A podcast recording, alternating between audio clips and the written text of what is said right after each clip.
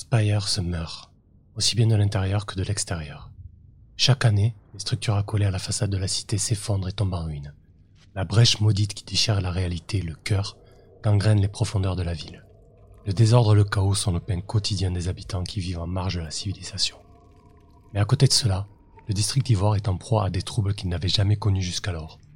Les dissimulés, qui vivotaient jusqu'à présent, se terrant dans les manoirs délaissés par la haute société, se retrouvent désormais pris entre les gangs du district rouge, qui ont investi le quartier depuis peu, et les paladins de la basilique solaire, qui voient d'un mauvais œil les nombreux cultes qui s'y développent au sein de ce brouhaha populaire.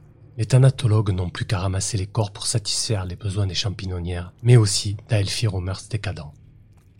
Dernièrement, le quartier déplore des disparitions inquiétantes. Malgré le travail des thanatologues et les maraudes des prêtres charognards, certains corps restent introuvables.